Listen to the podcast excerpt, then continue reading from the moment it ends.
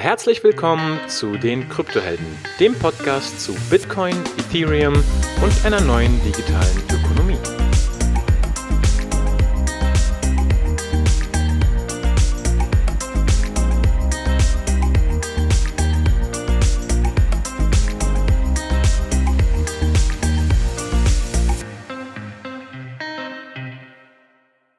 So, ich habe heute den Sascha Hanse bei mir zu Gast.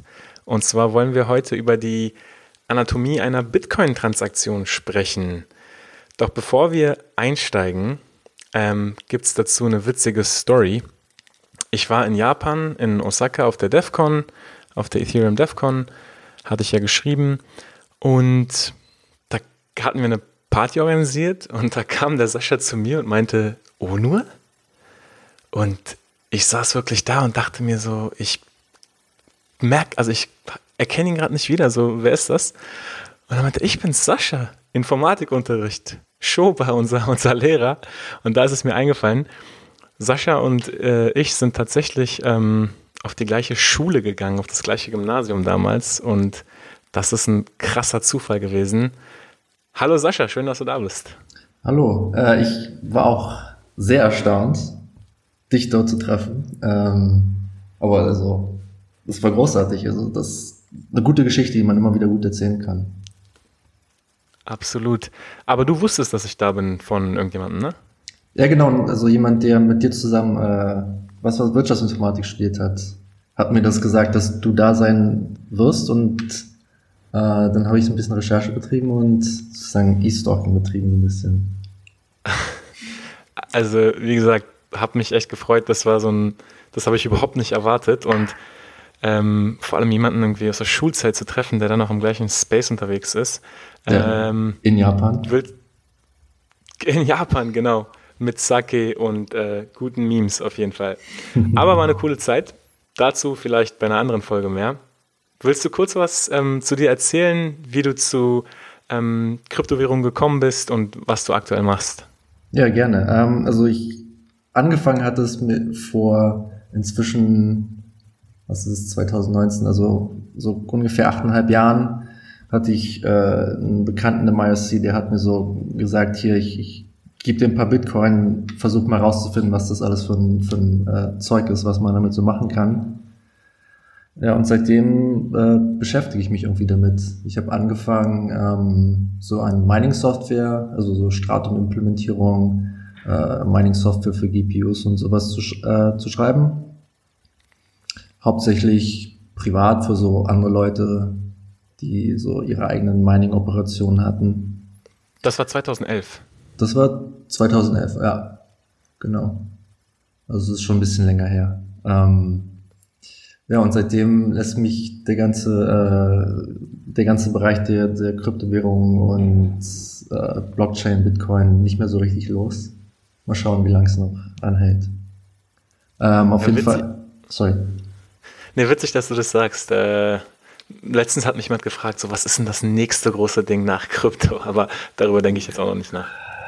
Ja, da, keine Ahnung, weiß ich nicht. Wenn ich das voraussagen könnte, dann würde ich vielleicht ganz viel Geld machen können. Aber nee, um, auf jeden Fall jetzt, die ich, ich habe äh, auch ein bisschen Informatik studiert, dann Kunst studiert und jetzt ähm, kümmere ich mich gerade darum für Eternity, was ein anderes Blockchain-Projekt ist.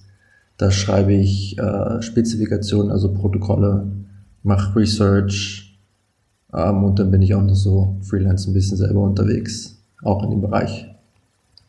Das ist so hauptsächlich, wo ich meine Zeit verbringe. Ja, super, super spannend. Ähm, äh, hast dich gerade relativ humble verkauft, aber ich meine, bist jetzt ähm, Research Lead oder, oder Chief of Research bei Eternity. Ja, genau. Genau, und so, das ist ja so nennt sich das. Und auf jeden Fall eines, ein spannendes Projekt. Darum geht es heute aber nicht. Ähm, wir haben uns heute überlegt, äh, wir reden über die Anatomie einer Bitcoin-Transaktion.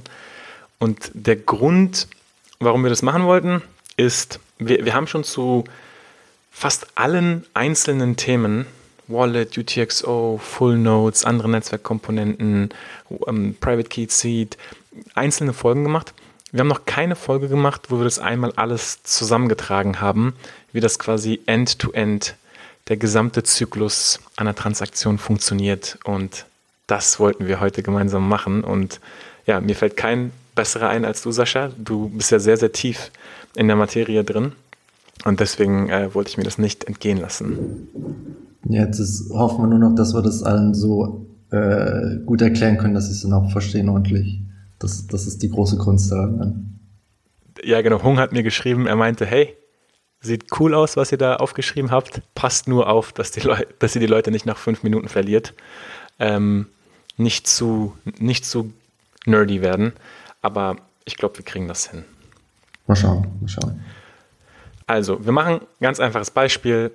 Ähm, ich möchte dir einen Bitcoin senden und ich würde gern verstehen, ab dem Zeitpunkt, wo ich quasi die Wallet-Software starte, was passiert da? Und wir können ja mal mit dem Wallet als, als ähm, Eintrittstor, als, als Gate quasi starten. So, ich, ich starte das Wallet, so, was passiert? Na, das ist jetzt schon mal die erste Frage, was ist es für ein Wallet? Ähm, können wir jetzt sagen, hast du ein Ledger, also ein Hardware-Wallet vielleicht, oder sozusagen eine Wallet-Software auf deinem Computer? Gibt es Brain-Wallets, die nochmal ganz anders funktionieren? Aber wir gehen jetzt einfach mal davon aus, das ist das, was ich meistens benutze. Du hast halt ein Elektrum ähm, und ein Hardware-Wallet. Ja. Davon gehe ich jetzt einfach mal aus. Das ist ein ganz das gutes, passt. ganz gutes Setup, äh, ist einigermaßen sicher und lässt sich relativ gut benutzen. Okay, also du startest dein Wallet. Das erste, was passiert ist, dass sozusagen das Wallet versucht, sich mit irgendwie anderen Bitcoin-Nodes zu verbinden oder anderen in dem Fall Electrum-Nodes zu verbinden. Sprich, es versucht irgendwie herauszufinden, okay, was ist jetzt gerade die, also wie sieht die Chain gerade aus? Was ist der letzte Block und so weiter und so fort? Hast du vielleicht, während du das letzte Mal die Software gestartet hast, neue Transaktionen bekommen und so weiter und so fort? Okay, aber das heißt, ähm, das Wallet synchronisiert sich quasi mit dem Netzwerk. Weiß es in dem Moment schon, wer du bist? Ähm, nicht unbedingt. Also es, es muss es nicht wissen. Das, das, das, was in den meisten Fällen passiert, ist erstmal, dass es sozusagen die Block-Header runterlädt, also die sozusagen nur ganz winzig sind, ohne Transaktionen sich anzuschauen. Mhm. Ähm, und dann jetzt bei Electrum ist es zum Beispiel so, dass du sozusagen das Wallet unlocken kannst mit deinem Ledger, mhm. ähm, wo du halt dein Passwort eingeben musst und weißt du was und dann siehst du deine Balances und weißt du was. Und also wo sozusagen denn, was da dann passiert, ist einfach, dass das Wallet eben schaut, okay, das ähm, war deine alte Balance, ist in der Zeit, seitdem du die Wallet gestartet hast, irgendwie eine neue Transaktion, die zu dir gehört, dazugekommen, mehr oder weniger. Okay, das, da ist eine der ersten Fragen, woher, woher weiß die Wallet genau, was meine Balance ist? Denn im Bitcoin-Netzwerk steht ja nirgendwo, ich habe x Bitcoin. Das stimmt. Ähm, das, also in, in den meisten Fällen hat sich die Wallet das einfach lokal angeschaut. Also es ist einfach mhm. lokal gespeichert. Aber das Ding ist natürlich, du hast dein ähm, Private Key und von dem Private Key kannst du dir sozusagen Adressen bzw. Ähm, Public Keys generieren, also die dann sozusagen, das sind die, die Adressen, an die du dann Bitcoin senden lassen kannst oder von denen du Bitcoin sendest. Und dann schaut, scannt sozusagen die Wallet ähm, die, das UTXO, also sozusagen die ganzen ähm, vorhandenen Coins mehr oder weniger und schaut, welche gehören zu dir. Okay, also das, das macht alles Sinn. Du hast jetzt schon den, den äh, zweiten Punkt angesprochen, das, das UTXO-Modell. Darüber hatten wir auch schon mal eine Folge gemacht. Ähm, kannst du das vielleicht ganz kurz erklären für die Leute, die es noch nicht gehört haben? Also, was heißt UTXO genau? Wie, ähm, wie addiert das Wallet quasi die Anzahl der Bitcoins, die ich habe?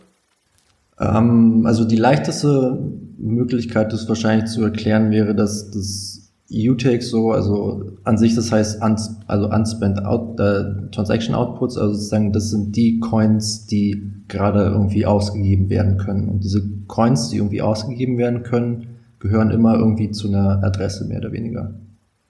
Ähm, das ist ein bisschen komplizierter als das, aber das ist so die leichteste Möglichkeit, sich das vorzustellen. Und da deine Wallet weiß, welche Adressen du sozusagen hast, kann es halt dieses ähm, sich diese Outputs anschauen, beziehungsweise diese ähm, Coins anschauen und sagen, okay, die gehört zu dir, das gehört zu dir, das gehört zu dir, das gehört nicht zu dir. Okay. Ähm, ich habe ja verschiedene ähm, ja, Adressen sozusagen und wenn jetzt da zehn verschiedene Adressen, die alle mir gehören, äh, jeweils irgendwie ein Bitcoin, äh, wo ein Bitcoin hingeschickt wurde, dann weiß mein Wallet, ah, okay, ich habe zehn Bitcoin, die ich ausgeben kann. Genau. Okay. Das ist auf jeden Fall super spannend. Wie gesagt, dazu haben wir eine eigene Folge gemacht. Ich finde das auch ja, algebraisch relativ spannend im Vergleich zu dem Account-Balance-Modell. Und vor allem ist es, es ist witzig, dass ähm, es gab mal irgendwie was, auch was Philosophisches, wo jemand meinte, du kannst gar keine Bitcoin besitzen, äh, es sind alles nur Transaktionen und du kannst sie nur ausgeben und so weiter. Aber an der Stelle, ähm, ja, für den, für den Gesamt-End-to-End-Durchlauf machen wir jetzt hier mal eine Pause mit UTXO. So, jetzt möchte ich dir einen Bitcoin schicken. Mhm. Ähm, Dann Sorry. Welche Daten muss ich angeben und was passiert dann, wenn ich auf, auf Senden klicke? Ja, genau. Also du von, von mir, im besten Fall bekommst du dann von mir eine Adresse, ähm, damit ich sozusagen die Coins bekomme. Ähm, was du noch brauchst, ist auf jeden Fall, je nachdem, was gerade so im Bitcoin-Netzwerk los ist, musst du die Fees angeben. Die meisten Wallets machen das inzwischen einigermaßen automatisch, basierend auf, wie die letzten Block, ähm, also die letzten Bitcoin-Blocks ausschauen. Ähm, das ist eigentlich das Wichtigste.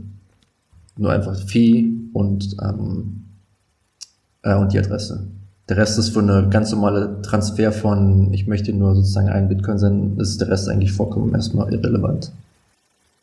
Okay, dann, dann klicke ich Senden und das, ähm, das Wallet signiert die Transaktion, wenn ich es quasi alles entschlüsselt habe.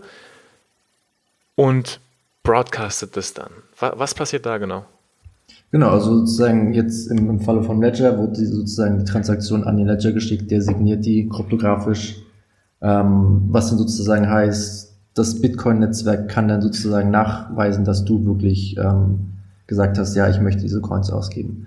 So, ähm, wenn wir jetzt davon ausgehen, dass du ein Elektrum benutzt, also den Elektrum-Client, Nachdem du sozusagen deine Transaktion signiert hast, wie gesagt hast, kann sie gebroadcastet werden, was dann einfach an sich erstmal heißt, die wird an einen von den Elektron-Servern gesendet und der sendet die dann sozusagen an, in Anführungsstrichen, das Bitcoin-Netzwerk, ähm, wo dann ganz viele verschiedene Sachen passieren können, aber das ist der erste Einstieg. Also du brauchst irgendwie einen Einstieg in das Bitcoin-Netzwerk, also eine Verbindung zu den ganzen Nodes, die sozusagen Bitcoin-Software laufen lassen und gibst denen dann deine äh, Transaktion, die signiert ist.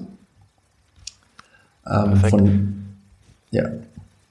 Ich habe mal gelesen, das wird nicht an jeden Node, sondern nur irgendwie an jeden achten Node oder so äh, geschickt. Äh, das kommt ein bisschen darauf an, also das das Bitcoin-Netzwerk ist sozusagen ein unstrukturiertes Netzwerk, also es gibt keine Struktur, die mir jetzt sagt, okay, meine Transaktion muss jetzt von Node A nach Node B irgendwie und da muss sie irgendeinen bestimmten Weg zurück, zurückgehen. Dementsprechend wird eine Transaktion mehr oder weniger äh, äh, einfach sozusagen ins Netzwerk reingebrüllt. Also sozusagen einfach an, an acht, also wie die acht Nodes ausgewählt werden, ist nicht so, nicht so wichtig, aber das ist halt eine, eine Handvoll von Nodes äh, rausgeschickt wird, damit es sozusagen sicher gemacht wird, dass es wirklich äh, die äh, Transaktion sich verbreitet im Netzwerk mehr oder weniger. Deswegen, also die 8 ist eine relativ arbiträre Nummer, das, das könnten auch, theoretisch könnten es mehr sein, es könnten aber auch weniger sein. Das ist so ein bisschen der Versuchen der ähm, zu sagen, was ist jetzt die beste Möglichkeit, so wenig Bandbreite zu, äh, wie möglich zu benutzen, aber eben doch sicherzustellen, dass die Transaktion auch ankommt, mehr oder weniger. Okay, verstanden. Und du hattest gesagt, die Transaktion ist quasi kryptografisch signiert. Ähm, genau, wir hatten auch eine Folge zu Public Key Cryptography gemacht. Ähm, an der Stelle nur, das Netzwerk kann eben nachweisen, dass ich quasi, oder dass, dass diese ähm, Transaktion legitim ist, von mir signiert wurde, mir in dem Sinne äh, als, als Repräsentant für die Adresse in dem Fall. Ähm, cool. Dann kommen die Transaktion im Bitcoin-Netzwerk an? Wenn du sagst Bitcoin-Netzwerk, was sind das? Sind das Full Nodes? Sind das, ist das irgendwas anderes? Und was heißt das dann, das kommt an? Das ist, äh, ja, das, das kommt an, ist, ist sehr abstrakt gesagt. Also das, das Bitcoin-Netzwerk an, an sich würde man wahrscheinlich sagen, dass es einfach alle Phone-Nodes sind, also sozusagen die Nodes, die Transaktion runterladen, versuchen die Transaktion zu validieren, die, Block, äh, die Blöcke, die von Minern produziert werden, zu validieren und so weiter und so fort. Also es ist so, so ein bisschen so ein abstraktes Ding. Man kann nicht sagen, das ist das Bitcoin-Netzwerk, weil jeder sozusagen Teil des Bitcoin-Netzwerks sein kann. Aber an sich heißt es erstmal nur, dass die Transaktion irgendwie von mindestens äh, einer Node im Bitcoin-Netzwerk sozusagen empfangen genommen wird, also sozusagen äh, übers Netzwerk empfangen. Die Node schaut dann lokal, okay, ich habe jetzt diese Transaktion bekommen, ist es eine valide Transaktion? Und wenn es eine valide Transaktion ist, dann wird sie sozusagen meistens an andere Nodes weitergeschickt, also sozusagen im Netzwerk verteilt, um dann hoffentlich irgendwann mal bei einem Miner anzukommen. Das heißt, wenn die Node ein, eine Transaktion bekommt, weißt du überhaupt, ob die von einem anderen Node nur weitergeleitet wird oder ob das eine neue Transaktion von meinem Wallet ist oder ist das für die, spielt das für die Node keine Rolle? Ähm, es könnte eine Rolle spielen, äh, muss es aber nicht. Also sagen wir so, die, die meisten Nodes haben keine äh, sozusagen Schnittstelle, also keine öffentlichen Schnittstellen, wo man einfach Transaktionen posten kann. Dementsprechend, mhm. also es gibt einen Unterschied zwischen dem äh, Netzwerk, wo sozusagen Transaktionen innerhalb des, also innerhalb des Netzwerks verteilt werden und Transaktionen, wenn ich jetzt keine Phone Node als meine Wallet habe, wo dann sozusagen die Transaktionen herkommen. Das ist ein bisschen schwieriger zu verstehen und der Unterschied ist auch nicht unbedingt so wichtig. Aber es gibt, also es gibt einen kleinen Unterschied, aber an sich äh, ist es, macht es keinen großen Unterschied, ob jetzt eine, eine Node sagt, das ist meine Transaktion, das ist nicht meine Transaktion. Okay. Du hast vorhin gesagt, die Node validiert da die Transaktion. Also das ist quasi der, also einer der Schritte oder eine der Aufgaben, die die Nodes machen, Transaktionen validieren. Mhm. Was wird da validiert? Also ich habe vielleicht ein Fee angegeben, vielleicht habe ich eine Adresse angegeben und einen, und einen Betrag, den ich dir senden will. Was wird da genau validiert? Also validiert wird an sich, also das, das, das so ein bisschen das, das Interessante ist ja, dass so eine Bitcoin-Transaktion an sich ein Programm ist. Also da gibt es eine Programmiersprache, die sozusagen spezifiziert, wie dieser eine Coin ausgegeben werden kann. Im simpelsten Fall, den wir jetzt beschrieben haben, heißt das sozusagen, dass einfach eine Signatur, also eine digitale Signatur äh, gegeben werden muss. Das heißt dann also sozusagen eine Bitcoin-Node schaut sich die Signatur an und schaut, ob sozusagen diese Signatur zu dem äh, Besitzer dieses, dieses Coins gehört. Und das ist so eine Eigenschaft von digitalen Signaturen, dass äh, solange sozusagen das Signaturschema nicht kaputt ist, kann nur der Besitzer des Private Keys oder Besitzer der Coins eine valide Signatur erstellen, mehr oder weniger. Und wenn sozusagen die Signatur stimmt, dann ist es eine, eine, Transaktion, die an sich erstmal stimmen könnte. Das Wichtige ist als nächstes dann, ähm, dürfen diese Coins, also existieren diese Coins überhaupt? Also theoretisch könnte ich auch Coins signieren, die gar nicht so existieren oder nicht mehr existieren. Also sozusagen muss man muss schauen, ob diese Coins überhaupt ausgegeben werden können. Das ist okay, das heißt, Sorry? das muss eine, das muss ein valider ähm, Unspent Output sein sozusagen. So heißt es dann genau. Also ähm, Unspent Output heißt sozusagen einfach, dass es ein äh, Coins sind, die ausgegeben werden können. Mhm. Und ist diese Programmiersprache, die du angesprochen hast, ist das ähm, Bitcoin Script? Genau, das ist Bitcoin Script. Und da, also die, das ist nicht die simpelste Bitcoin Script, die man schreiben kann, weil die meisten Leute schreiben Bitcoin Script, das sozusagen sagt, okay, ähm, diese Coins können ausgegeben werden, wenn jemand eine Signatur für diese Coins sozusagen generieren kann. Gehören Und zu dem Public Key. Mehr oder weniger. Macht das, ähm, jetzt nochmal sozusagen einen halben Schritt zurück, hm. erzeugt das Wallet die Transaktion schon so als Bitcoin-Skript oder schickt das Wallet das erstmal simpler als HTTP-Request und dann wird es woanders generiert? Nee, nee, die, die Wallet, also zum Signieren musst du sozusagen dieses Skript generieren, weil das sozusagen Teil des, also der Teil der Transaktion ist. Weil diese, okay. also, das ist ja so ein bisschen das Interessante an diesem ganzen, also sozusagen äh, Cryptocurrencies, dass es sozusagen programmierbares Geld ist. Mhm. Dass du sozusagen sagen kannst, okay, ich kann jetzt eine mehr oder weniger arbiträre Bedingung an diese Coins dranhängen. Jetzt in den meisten Fällen ist es halt, wie gesagt, einfach eine digitale Signatur, aber es könntest du einfach sagen, dass sozusagen, ähm, dass jetzt, dass es fünf Signaturen sein müssen. Also dass sozusagen fünf Leute das Ding signieren müssen, bevor es ausgegeben werden kann. Solche Sachen kann man ja auch machen. Okay. Verstanden. Also mal kurz zusammengefasst. Wir haben das Wallet geöffnet, unlocked mit unserem vielleicht Private Key oder Hardware Wallet. Dann haben wir eine Transaktion erstellt. Das Wallet erstellt das direkt so in dem Format mit allen Metadaten und broadcastet das an das Netzwerk. Dann kommt es irgendwo bei einem Full Node irgendwann mal an. Der Full Node validiert das. Und was passiert dann, wenn es eine valide Transaktion ist? Wenn es eine valide Transaktion ist, dann ähm, nimmt sozusagen das Full, also die Full Node das in den Mempool auf. Ähm, was so mehr oder weniger die, also der Mempool ist mehr oder weniger das, der Ort, wo die ganzen äh, Transaktionen landen, die in keinem Block gerade drin sind. Also sozusagen, die noch irgendwann in einem Block landen wollen oder ähm, schon in, vielleicht in einem Block sind, aber die, die Node den Block noch nicht gesehen hat.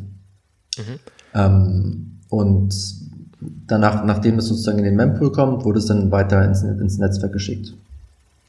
Mempool heißt Memory Pool, also ist das dann im Arbeitsspeicher des Nodes? In den meisten Fällen ist es im Arbeitsspeicher, aber theoretisch können Sie, also es ist relativ egal, ob es im Arbeitsspeicher ist oder okay. auf der Festplatte. Es ist einfach nur wichtig, dass sozusagen das, das Ding, also ein ephemeres, also dieser Mempool verändert sich andauernd. Je nachdem, mhm. wenn ich jetzt sozusagen noch eine Transaktion erstelle, dann landet die auch wieder im Mempool. Und der Mempool ist mehr oder weniger ähm, der Ort, wo die Transaktionen landen, die noch in den Block rein wollen. Und eine Sache, die ich bis heute nicht weiß, werden die Mempools zwischen den Pools quasi aktiv synchronisiert oder sind die nur zufällig identisch, weil die ganzen Transaktionen eh durchs Netzwerk gehen? Oder gibt es nochmal irgendwie eine aktive Synchronisierung der Mempools? Zwischen Phone Nodes oder jetzt Mining Pools, meinst du? Äh, zwischen Full Nodes erstmal. Hm, also, das kommt ein bisschen drauf an. Also, die, dadurch, dass du ja sozusagen deine Transaktionen mehr oder weniger zu, also an acht Leute rausschickst, ist die Wahrscheinlichkeit ziemlich hoch, dass die nächsten acht Leute, die auch wieder an acht Leute rausschicken und so weiter und so fort, dass sozusagen die Wahrscheinlichkeit ziemlich groß ist, dass jeder Netzwerk, die nach einer bestimmten Zeit alle Transaktionen hat. Mhm. Und dann gibt es aber auch noch den Fall, dass jetzt sozusagen ein Block bei mir ankommt, der eine Transaktion drin hat, die ich noch nicht kenne. Und dann kann ich einfach meine Nachbarn nach der Transaktion fragen, um das sozusagen den Block zu validieren. Ah, okay. Also soweit sind wir quasi noch nicht, aber um es kurz vorwegzunehmen, wenn wir einen, den aktuellen validen Block bekommen und da ist eine Transaktion drin, die nicht in meinem Mempool ist als Full Node, dann frage ich erstmal einen anderen Full Node, ob das auch wirklich eine valide Transaktion ist. Sozusagen, ja. Also ah, okay. ob, man mir erstmal, ob man mir erstmal die Transaktion geben kann, damit ich dann schauen kann, ob die valide ist. Das ist okay. ein bisschen dieses Trust and Verify, mehr oder weniger. Okay, perfekt. Dann haben wir hoffentlich den Memory Pool, Mempool, so ein bisschen demystifiziert. Also es ist einfach nur ein Sammelbecken für Transaktionen, die quasi noch nicht in Blöcken sind, somit auch noch nicht, ja, also validiert sind sie schon von den Full Nodes, aber die sind noch nicht confirmed sozusagen. Ja. Ähm, also das, das eine interessante Sache, die man vielleicht noch sagen kann, ist, dass unter Umständen auch ähm, Transaktionen im Mempool drin sein können, die noch nicht valide sind. Also das, ah, das, okay. das, das, das, das gibt ja in, in Bitcoin so Sachen, wo man sagen kann, ähm, dieser Output darf erst ab einer bestimmten Blockhöhe ausgegeben werden. Solche Sachen. Also wenn ich sage, wir haben jetzt Block ähm, 327 und ich habe eine Transaktion, die erst ähm, ab Blockhöhe ähm, 329 ausgegeben werden könnte, dann wäre die sozusagen noch nicht valide, aber könnte später valide werden. Oder Ach, eben das kann man in das kann man in Bitcoin-Skript äh, so programmieren? Es gibt Locktime, mehr oder weniger. Ja. Also N-Locktime heißt es dann, womit man genau. solche Sachen machen kann. Und was es halt auch gibt, also es gibt ja dieses, also für Lightning, also für die Payment Channels gibt es ganz viele noch äh, relativ ähm, advanced Konstrukte, die man so machen kann, die jetzt okay, ein ganz, bisschen zu weit gehen. Ganz, nur eine ganz äh, konkrete Frage, ja. Wenn ich jetzt sagen möchte, ich möchte jetzt heute einen Bitcoin an meinen Sohn oder meine Tochter schicken, die sollen aber erst bekommen, wenn sie 18 wird. Mhm. Und ich schätze quasi, dass es die Block Height wie auch immer. Würde das so lange im Mempool bleiben? Das ist eine sehr gute Frage. Das kommt ein bisschen, also es kommt ein bisschen auf, also darauf an, wie man seine Node konfiguriert. Ähm, das, aber theoretisch sollte sie im Mempool sein. Ähm, das ist jetzt die Frage. Die einzige Gefahr ist, dass ich den Bitcoin vorher mit einer anderen Transaktion ausgebe und die dann nicht mehr valide ist, ne? Ja, genau, aber dann, dann, dann merke ich das sozusagen, dass die Transaktion, die ich da hatte, nicht mehr valide ist und dann kann ich sozusagen aus dem Mempool rausschmeißen. Mhm. Ja. Okay, verstanden. So, dann haben wir also lauter Transaktionen, die bestätigt werden wollen im, Mem im Mempool der Full Nodes, die wahrscheinlich zu 99% identisch sind. Ähm, so, jetzt kommen wir zum, zum Proof of Work Mining, nehme ich an. Oder mhm. was passiert jetzt als nächstes? Also einer dieser Full Nodes gehört dann wahrscheinlich zu einem Mining Pool oder einem Miner, der alleine meint äh, oder arbeitet. Und um Blöcke zu generieren, muss dann sozusagen Proof of Work, äh, also sozusagen Proof of Work Puzzle gelöst werden. Basierend auf, wie der Block dann ausschaut, mehr oder weniger. Okay, ähm, lass es mal einmal runterbrechen. Mhm. Also was, was ist der erste Schritt quasi? Äh, der erste, also der erste Schritt jetzt von einem Miner meinst du? Genau. Ähm, also der, die Miner sind die ganze Zeit immer an Minen. Das, du hast halt, in den meisten Fällen ist es so, dass ein, also wir gehen jetzt mal davon aus, dass ein Miner einfach nur ein, sozusagen ein Mining Rig hat. Also irgendwie, genau. äh, was aus, um der Simpelheit halber einfach mal aus einer, aus einer GPU besteht, äh, auch wenn es heute absolut nicht mehr rentabel ist, aber einfach der, der Einfachheit halber. Mindestens FPGA. Dann sagen wir einfach ein ASIC, der beste ASIC, den es gerade gibt, was auch immer das okay. ist. Ähm, da läuft halt eine Software drauf, die die ganze Zeit sozusagen die Nonces durchprobiert und die Full Nodes, ähm, also was die Full Node macht sozusagen, die baut die jetzt einen Block zusammen, basierend auf dem Mempool und den Fees, die an den Transaktionen hängen und gibt sozusagen dieses Block, also das heißt ein Block-Template, also sozusagen so eine Block-Vorlage mehr oder weniger, gibt das zusammen mit einer Nonce an den Miner. Und dann, was der Miner dann eigentlich macht, ist an sich äh, scharf 256, also sozusagen der Hashing, also der Hashing-Algorithmus, den ähm, Bitcoin nutzt und fängt dann an zu rechnen. Okay, warte, du hast es, das war jetzt gerade ein bisschen zu schnell. Du ja, hast jetzt schon quasi die Miner und die Full Node getrennt, aber theoretisch in einer ganz, äh, ich sag mal, naiven Implementierung könnte das auch einfach eins sein, ne? Ja, natürlich. Also jede Full Node kann auch ein Miner sein, ja. Lassen wir es erstmal so, um es simpel zu halten. Das ist ein Mining Full Node. Mhm. So, der, der kriegt jetzt so ein Block-Template oder generiert ein Block-Template und baut sich ja, ich glaube, es heißt Candidate Block zusammen. Ja. Und jetzt ist eine der Fragen, die ich habe, wenn jetzt quasi der vorherige Block gelöst wurde und die Nodes erkennen langsam, ah, okay, das ist jetzt der letzte Block. Ich nehme jetzt diese Block-Hash als Previous Hash. Wir kommen noch gleich zu den Block-Headern. Mhm. Ähm, also ich nehme jetzt diesen Block als letzten Block. Wenn die dann alle ihren Candidate-Block generieren, ist der dann quasi immer gleich oder ist der immer unterschiedlich? Der, also wenn alle den gleichen Mempool haben und die gleiche Bitcoin-Implementierung nutzen mit der gleichen Konfiguration, dann ist die Wahrscheinlichkeit sehr hoch, dass der Candidate gleich sein könnte. Mhm. Ähm, aber in der Realität ist es meist, also ist es relativ oft so, dass ähm, vielleicht, also das sie können, also sagen wir so, sie können gleich sein, aber ich würde nicht davon ausgehen, dass sie die sozusagen die Kandidatenblöcke überall gleich sind. Aber in einer, in einer perfekten Welt, wo alle die gleichen Bedingungen haben, könnte er gleich sein. Bis, bis auf die erste Transaktion, der, der Coinbase Reward, der geht ja dann quasi als Belohnung an sich selber, ne? Genau. Also in, in der Hinsicht, bis auf die Coinbase ist, äh, wären sie überall gleich dann, ja. Okay. Das war eine der Fragen. Perfekt. Macht, mhm. macht Sinn, aber in der Praxis ist es wahrscheinlich eher selten der Fall. So, jetzt haben wir vorhin schon kurz Previous Hash gesagt, aber lass mal einmal, und ich das ist so, kann ich jetzt schon sagen, das, das äh, Techn Technischste, wie wir, wie wir gehen werden. Tiefer, viel tiefer gehen wir nicht, aber können wir einmal auf die ähm, Blockheader-Felder eingehen, was in so einem ja, Blockheader drin steht. Also als erstes habe ich aufgeschrieben Version. Mhm. Was sagt das? Das ist mehr oder weniger einfach die, also Bitcoin-Version. Die, ähm, also beziehungsweise die, die Block-Version, also, also ja genau, die Block-Version, die sagt, wie dieser Block aussehen muss. Es gibt verschiedene Versionen oder verschiedene Versionen von Blöcken, die dann eben eine Versionsnummer bekommen. Also einfach um zu sagen, okay, Version 1 sieht der Block so und so aus, in Version 2 sieht der Block so und so aus, in Version 3 sieht der Block so und so aus. Das ist einfach eine relativ einfache Methode, um zu verhindern, dass jetzt ähm, eine Node, die zum Beispiel Version 3 nicht versteht, versucht, mhm. einen ähm, Block mit Version 3 zu lesen. Die würde einfach direkt aufhören.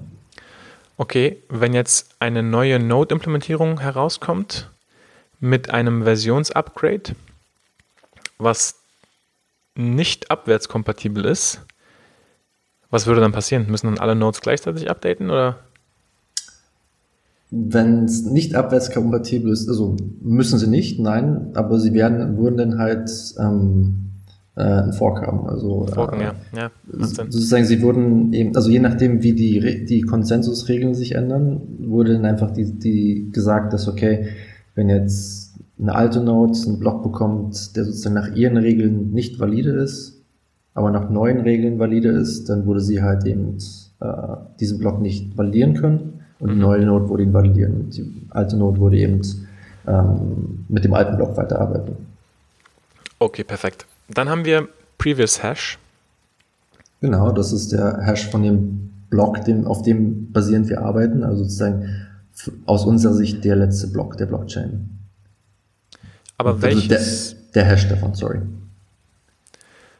Und der Hash ist, ist das direkt ein Feld, was man lesen kann? Oder wo, wo steht das quasi drin, der Hash der, des anderen Blockes? Also wenn, äh, wenn der neue Block später irgendwann mal nach dem Mining submitted wird, ist dann der Hash da einfach mit submitted sozusagen? Genau, das ist ähm, der, also das wurde jetzt ein bisschen schwierig zu erklären, aber der, der Hash ist sozusagen, also jeder Block hat einen Hash. Das ist, der ganze Block an sich hat einen Hash. Und dadurch, dass sozusagen du in einem neuen Block immer den Hash von einem alten Block ähm, referenzierst, kann sich sozusagen der alte Block mehr oder weniger nicht mehr verändern. Also der alte Block muss immer so aussehen, wie der, äh, sozusagen der Hash es mehr oder weniger zusammenfasst. Hat der Hash eines Blockes inhaltlich eine Relevanz? Inhaltlich jetzt, also inwiefern inhaltlich, was meinst du? Also ist der random oder ist der quasi die ganzen Blockdaten zusammengehasht mit SHA-2? Ah, ja, ne, genau, das, also, du hast das schon gesagt, ja, das, also der, der, der Hash ist natürlich, also du nimmst sozusagen, du serialisierst den ganzen Block, also du transferierst, also du transformierst den Block sozusagen in eine Binärform, äh, eine Binärdarstellung ähm, und dann schmeißt du in den Hash-Funktion, was sozusagen in dem Fall jetzt SHA-256 ist, mhm. äh, und kriegst dann eben den Hash daraus. Okay, ich habe Version, ich habe Hash. Und dann kommt Merkle Root. Jetzt wird es interessant. Ähm, und also zum einen gibt es da einen Head und einen Tail, aber was einige Leute auch gefragt haben, weil sie immer wieder Merkle Tree, Merkle Tree gehört haben. Kannst du in einfachen Worten erklären, was ist Merkle Root und, und was ist ein Merkle Tree und was kann man damit machen? Ja, also das, also Merkle Tree an sich ist erstmal, also der richtige Ausdruck dafür wäre jetzt mehr oder weniger eine authentifizierte Datenstruktur. Das heißt sozusagen, dass es so eine Datenstruktur ist, was wie eine Liste zum Beispiel.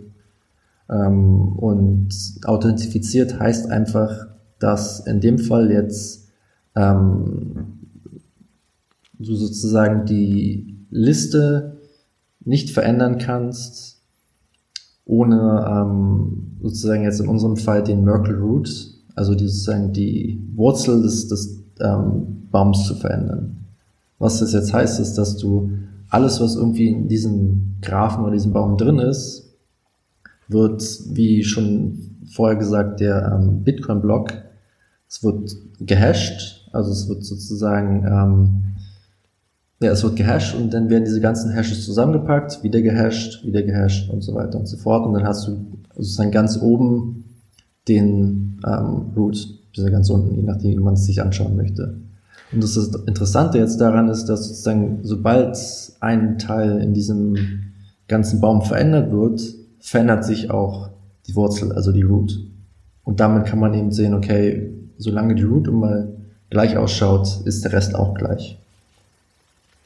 Aber die Root ist jeden Block anders oder?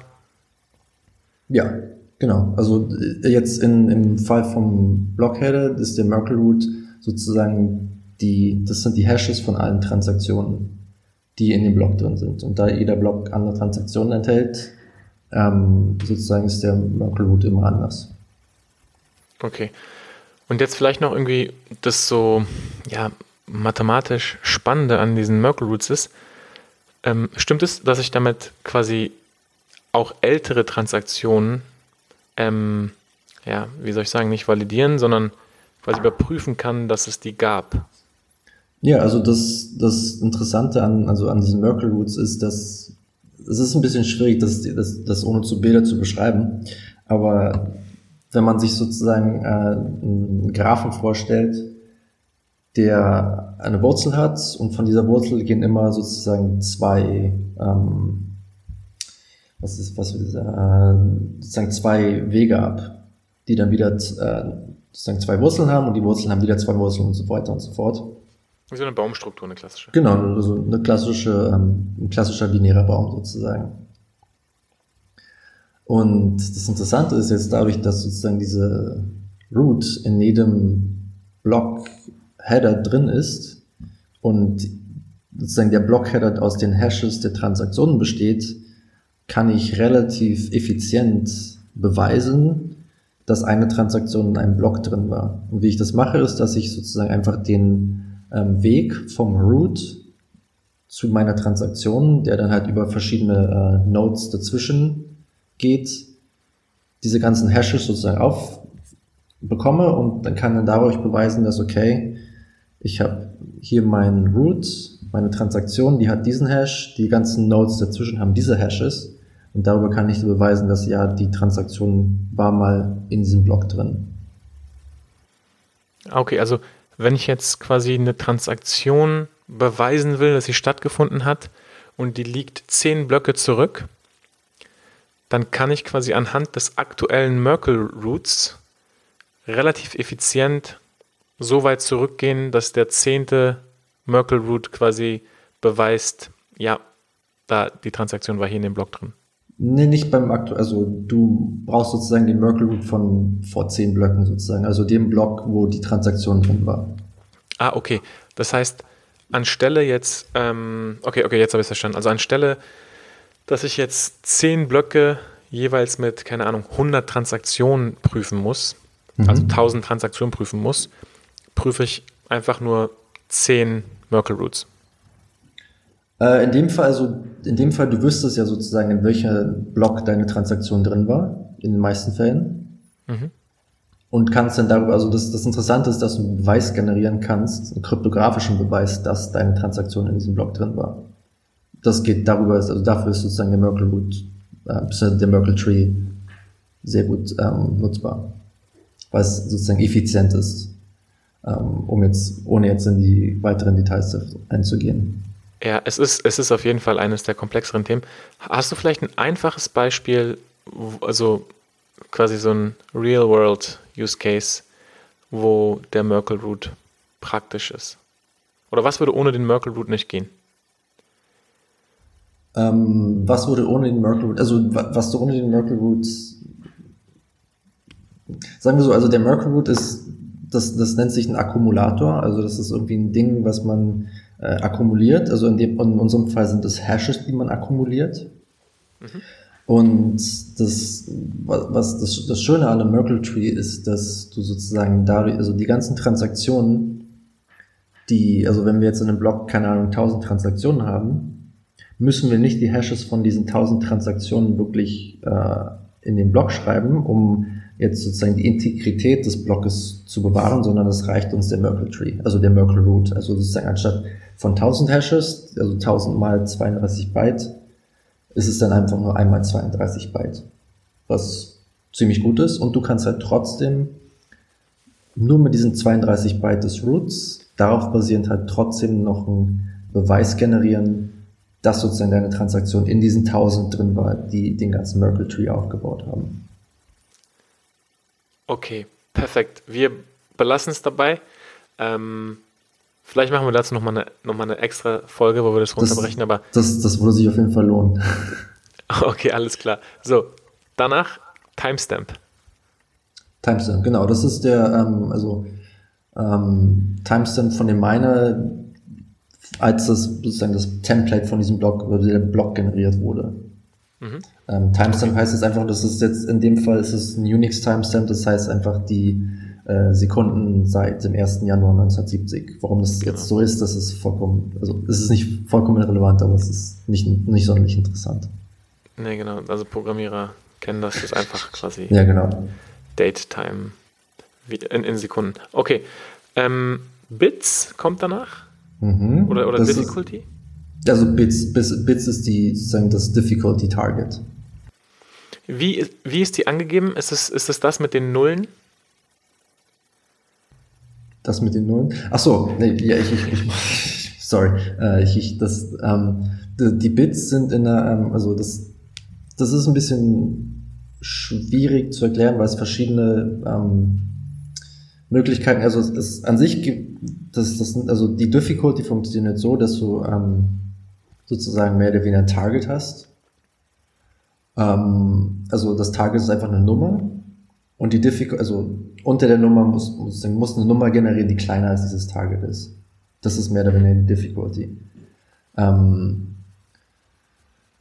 das Ding, das ist, ist jetzt, dass es sozusagen verschiedene Möglichkeiten gibt, die darzustellen, je nachdem, äh, in welchem Format man sie jetzt am besten braucht, also sozusagen die Target, äh, um das, die Difficulty zu berechnen, braucht man unter Umständen eine andere, ähm, eine andere Repräsentation als jetzt, ähm, als sie jetzt transferiert wird. Und da muss man sozusagen zwischen diesen Repräsentationen hin und her rechnen. okay. Aber du hast gesagt, muss kleiner sein als, als der Target, also deswegen ja, genau. war das, glaube ich, mit den, also diese Leading Zeros. Ja, genau, also du, du kannst es halt so machen, dass wenn du ähm, sozusagen das, das, das Ding als zum Beispiel in, in, äh, in Binary oder in, in Hex ausdrückst, dann hast du halt, wenn je kleiner die Nummer wird, desto mehr sozusagen Nullen in der Repräsentation auf der linken Seite. Und darauf basierend kann man halt sagen, je mehr Nullen du am Anfang hast, desto schwieriger ist es, weil die Zahl, die du finden musst, immer kleiner wird. Also bist du immer Warum ist das so? Warum ist was so? Sorry. Also warum ist, ist es schwieriger, eine kleinere Zahl zu finden? Ach so, ne, also ich meine, wenn wenn, wenn du mir jetzt sagst, okay, ähm, du musst mir jetzt, also sagen wir so, die, der ganze Bereich oder der ganze Bereich von den Zahlen, die sozusagen die generiert werden können für die Difficulty ist zwischen 0 und 2 hoch 256, mehr oder weniger. Also zwischen 0 und mehr ähm, Atompartikeln, als das ganze Universum hat.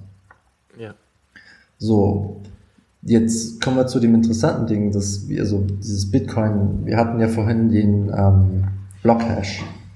Mhm. Und der Blockhash ist an sich auch wieder einfach nur eine Nummer, auch zwischen 0 und 2 hoch 256. Mhm. So, das Interessante an der, der Hash-Funktion ist jetzt allerdings, dass ähm, ich kann nicht voraussagen, sagen wir so, ich habe den, äh, das sozusagen das, was aus dieser Funktion rauskommt und kann darauf basierend aber nicht sagen, was in die Funktion reingegangen ist. So, was heißt das jetzt? Das heißt sozusagen, wenn ich weiß, ich möchte jetzt eine Zahl generieren, die 23 Nullen am Anfang hat, dann kann ich nicht einfach sagen, okay, ich weiß das, was ich jetzt in diese Funktion reinstecken muss, damit die mir eine Zahl generiert, die 23 Nullen am Anfang hat. Mhm. Das, das ist quasi eine Eigenschaft von asymmetrischer Kryptographie, ne? Nee. Äh, nee. Jetzt in, in, in, dem Fall, das SHA-256 hat mit äh, asymmetrischer Kryptographie nicht sehr viel zu tun. Da, da geht es eher um, ähm, wie ist, was ist das die beste? Also an sich ist es eine, eine Einwegfunktion mehr oder weniger. Also sozusagen eine Funktion, die sich in eine Richtung sehr leicht berechnen lassen, berechnen lässt, aber in die andere Richtung sozusagen unmöglich ist. Ähm, und dabei noch ein paar andere Eigenschaften hat, die aber jetzt äh, wahrscheinlich auch eine eigene, ganz eigene Episode nehmen könnten. Okay, okay, okay. Ähm, aber an sich, das, also das, das Interessante oder das, das Ding, was man sich wahrscheinlich merken sollte, ist einfach, dass ich Dinge reingeben kann in die Funktion und sehen kann, was rauskommt, aber basierend auf einem Output, also sozusagen aus dem, was da aus der Funktion rausgekommen ist, dem jemand anders gibt, nicht sagen kann, was reingegangen ist. Okay, das, das macht Sinn. Deswegen, also dann verstehe ich auch, warum quasi eine Zahl mit mehr Nullen auf der linken Seite zu finden schwieriger ist, weil du quasi, du weißt ja nicht, was rauskommt. Das heißt, du musst wahrscheinlich öfter also öfter verschiedene genau, Sachen reinpacken. Du hast, du hast sozusagen der Bereich, in dem du raten kannst, wird immer, immer kleiner.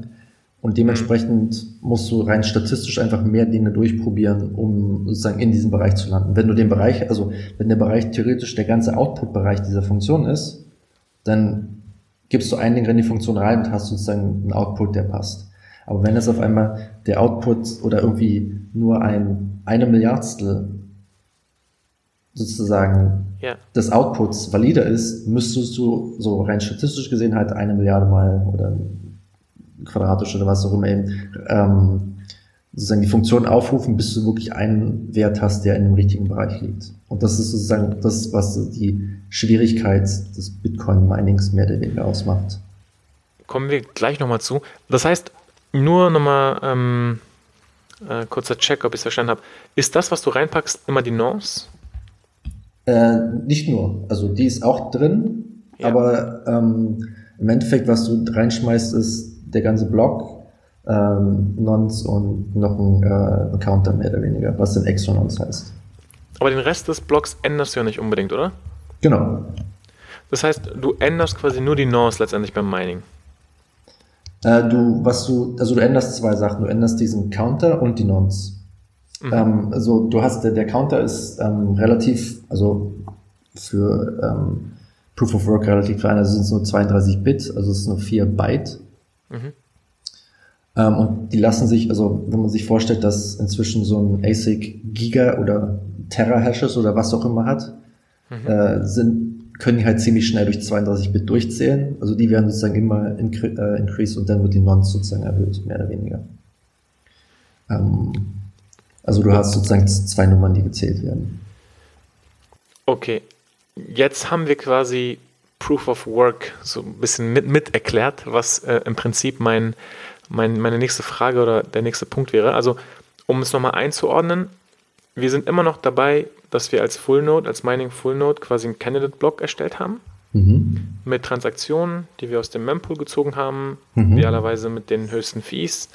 Ähm, und haben eben verschiedene Blockheader, durch die wir gerade durchgegangen sind, was aber quasi, wenn man die Blockheader generiert, was quasi nicht befüllt ist, ist unter anderem die Nonce, ne? Genau. Genau, also die, du, die wird dann hochgezählt ja. sozusagen vom Miner. Also das ist dann das, was sozusagen der Miner macht. Der Miner nimmt, also der hat sozusagen diese Nummer, die Nonce, ähm, und also, gehen wir mal sagen, der hat nur die Nummer und die Nummer wird im Moment 1 hochgerechnet. Dann wird der Proof of Work, also SHA-256, wird wieder ausgerechnet geschaut, okay, passt der Output von dieser Hash-Funktion jetzt? Also trifft er sozusagen, liegt er unter dem ähm, Schwierigkeitsziel, also ja. Difficulty Target? Und wenn, wenn er nicht drunter liegt, dann wird die nächste Nonce ausprobiert und wenn er drunter liegt, dann habe ich einen Block gefunden. Das heißt, es gibt theoretisch verschiedene Nonces, die passen würden. Ne? Es muss nur unter dem Target liegen. Ja. Also wir haben quasi den Bereich eingeschränkt, dass es mindestens, keine Ahnung, acht Nullen sein müssen und dann irgendeine andere arbiträre Zahl. Und mhm. es kann sein, dass 20.000 mögliche Nuancen genau zu diesem Target-Hash führen, der kleiner ist als den, den wir brauchen, ne? Genau, also es gibt halt nicht einen Tag, also es gibt nicht einen richtigen Hash, sondern es gibt ganz viele Hashes, die sozusagen ähm, passen könnten. Okay, perfekt. Dann gibt es Neben dem Blockheader noch ein Padding. Was ist das? Oder warum? Ich meine, das ist jetzt vielleicht auch so spezifisch, aber das sind ja zwei ähm, 64 Byte Chunks, ne? Die, mhm. die, die Nachricht quasi. Ähm, und da ist mir nur aufgefallen, am Ende gibt es da noch diese Padding. Hat das irgendeine Bedeutung oder also das, das ignorieren? Also das Interessante ist jetzt, dass sozusagen das, was der Miner am Ende macht, sind 2 mal 64 Byte. Äh, und du kannst halt mehr oder weniger, also es ist ein bisschen einmal auf der einen Seite Optimierung, äh, für die Hash-Funktion. Aber an sich ist es äh, relativ äh, relevant. Ja, ich glaube, das ist jetzt auch genau für die Folge eigentlich nicht so wichtig. Ähm, cool. Und jetzt nochmal vielleicht nur noch mal ein Gedanke. Das heißt, wenn ich jetzt Miner bin oder, also jetzt nicht Miner, sondern Mining Hardware baue, also ASIC-Hersteller letztendlich, mhm. ähm, Application Specific Integrated Circuit, dann baue ich quasi Maschinen, die nicht wie unser äh, General Purpose CPU alles können, sondern die wirklich nur darauf optimiert sind, so schnell wie möglich äh, verschiedene Counter-Nonces einzugeben, äh, Hashes zu generieren. Und deswegen hattest du vorhin gesagt, übergibt es an den, an den ähm, Miner, weil es macht keinen Sinn, dass die Full Node das macht. Es ist wahrscheinlich sinnvoller, wenn ein ASIC das macht und an den Full Node dann übergibt oder wie funktioniert die Kommunikation da? Ja, genau. Also im Endeffekt läuft es halt darauf hinaus, dass ähm, das, also SHA-256 sich extrem gut optimieren lässt und dass man sozusagen, wenn man spezielle Hardware hat, die einfach extrem viel schneller ist als jetzt mein normaler Rechner, der jetzt hier gerade vor mir steht. Äh, dementsprechend haben sozusagen die meisten meiner halt Warenhäuser voll mit einfach nur Regalen mehr oder weniger, in denen einfach nur ähm, sagen Mining Rigs stehen, also was in den meisten oder in allen Fällen äh, ASICs sind. So, das Ding ist ist natürlich, dass diese ASICs irgendwie Arbeit brauchen, also Work, heißt ja Proof mhm. of Work, also die müssen irgendwie äh, eben ihre Hashes berechnen. Und das ist dann so, dass ähm, wenn halt ein Miner jetzt sozusagen einmal, also ein, eine Iteration von diesem ähm, Hashing durch hat, Mhm. Dann erhöht er die Nonce, passt alles, wenn er die, wenn, ähm, wenn die Nonce erhöht ist und trotzdem nichts, dann macht er weiter, weiter, weiter, weiter und so fort. Ähm, was es natürlich sein kann, wenn er keine Arbeit mehr hat, dann muss er mit irgendeiner Node reden, die ihm Arbeit gibt. Was es in dem Fall eine Full sein könnte. Das Aber heißt, löst, löst der ASIC den Block oder und, und sagt dann dem Full Node, ich habe jetzt einen Block gefunden oder generiert der nur die Nonces? Das, das, was, das Einzige, was der ASIC mehr oder weniger macht, ist, ähm, der kriegt eben von der Phone Node sozusagen den fertigen Block. Mhm. Und das Einzige, was der ASIC macht, ist sozusagen, der nimmt sich die Nummern, zählt die Nummern hoch und generiert Hashes. Mehr macht er nicht. Und der gibt dann sozusagen der Phone Node, wenn er ein, sozusagen valide Nonce, Nonce gefunden hat, gibt ihn einfach die Nonce zurück. Und sagt hier, mit der Nonce kannst du sozusagen einen validen Block generieren. Okay, der, der Full Node weiß quasi schon, dass er jetzt die, die, Tag, die kleinere Target Hash erreicht hat. Äh, sorry, der ASIC weiß das schon. Ja, genau, also der, der ASIC kriegt, also natürlich, also im Endeffekt, was, was der ASIC braucht, äh, um zu berechnen, ist eben ein Target, also sozusagen die Schwierigkeit, den Blockheader, äh, nicht den Blockheader, den, äh, Blockhash, äh, nicht den Blockhash, das Block-Template, aus dem man den Hash generiert, die Nons und die Exonons und dann darauf basieren kann, so sagen, okay, ähm, der Hash, den ich jetzt generiert habe, der passt oder der passt nicht. Basiert okay, das heißt, auf der Schwierigkeit. In, in diesem Szenario, wo das Mining quasi so ein bisschen ausgelagert ist, hat der Full Node gar nicht so viel zu tun. Genau, das, das, das Einzige, was sozusagen das Full Node macht, ist, das generiert Blöcke, auf denen dann, also Blöcke im Sinne von, es generiert die Blöcke ohne den Proof of Work. Und den Proof of Work, also das dann die Arbeit, machen dann die ASICs.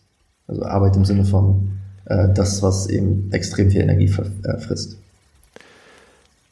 Was ist in dem Zusammenhang die, die Submission von Shares, wenn ich jetzt irgendwie einen Share an Pool schicke über, über zum Beispiel Stratum-Protokoll, was du vorhin angesprochen hast? Ähm, das, ist, das ist mehr oder weniger einfach, also das sind so ähm, Block-Hashes, die fast an der Difficulty sind. Also das ist mehr oder weniger einfach nur Beweise, dass ich Arbeit gemacht habe, aber noch kein, nicht genug Arbeit, um jetzt einen Block zu finden. Also das, ah, ähm, okay. das beweist dem Pool wirklich nur, dass ich, okay, ich, ich hashe wirklich was und habe halt so Dinge, also Hashes, die fast die ähm, äh, Difficulty treffen, aber eben nicht ganz und darauf basierend ist. Also das sind dann sozusagen Shares. Das ist cool. Jetzt habe ich quasi, okay, jetzt habe ich verstanden, ähm, was da genau passiert.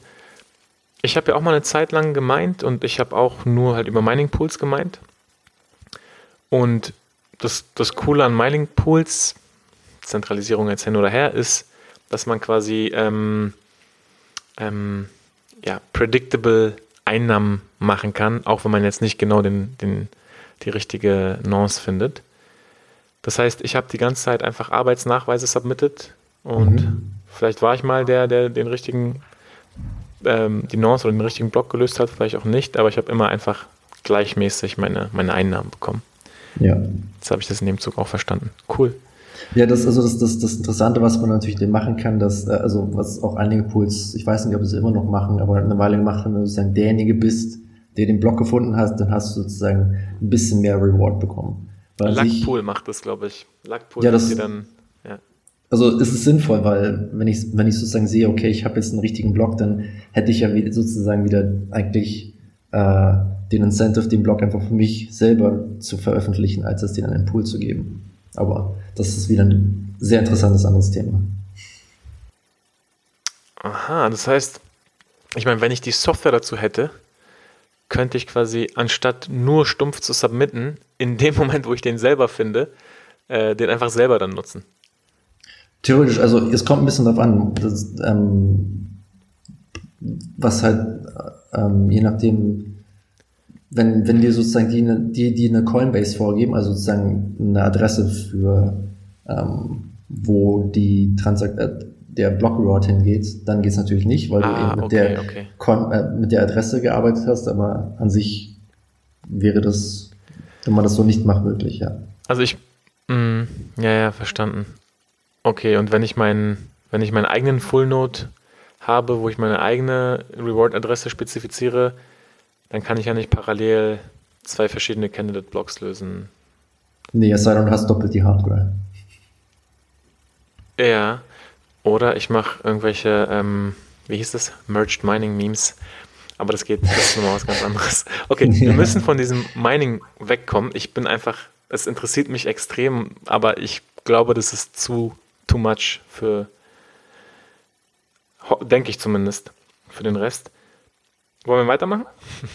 Ja, also ich meine, das, das, ähm, das, das Mining ist doch nur, also es ist einer der Aspekte ähm, von was bei so einem Pool passiert. Und ich glaube, also rein mechanisch ist es der uninteressanteste, weil es wirklich einfach nur, ich nehme mir äh, den Block und versuche ganz viele Hashes durchzurechnen. Mhm.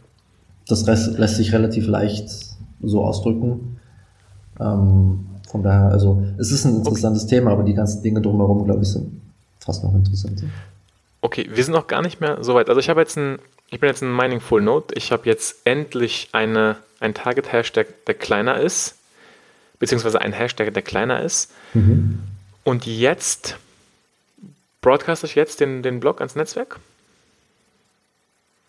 Ähm, ja, also sozusagen du, du hast den ähm, Hash, also den Hash kannst du in den, sozusagen in den Block reinpacken.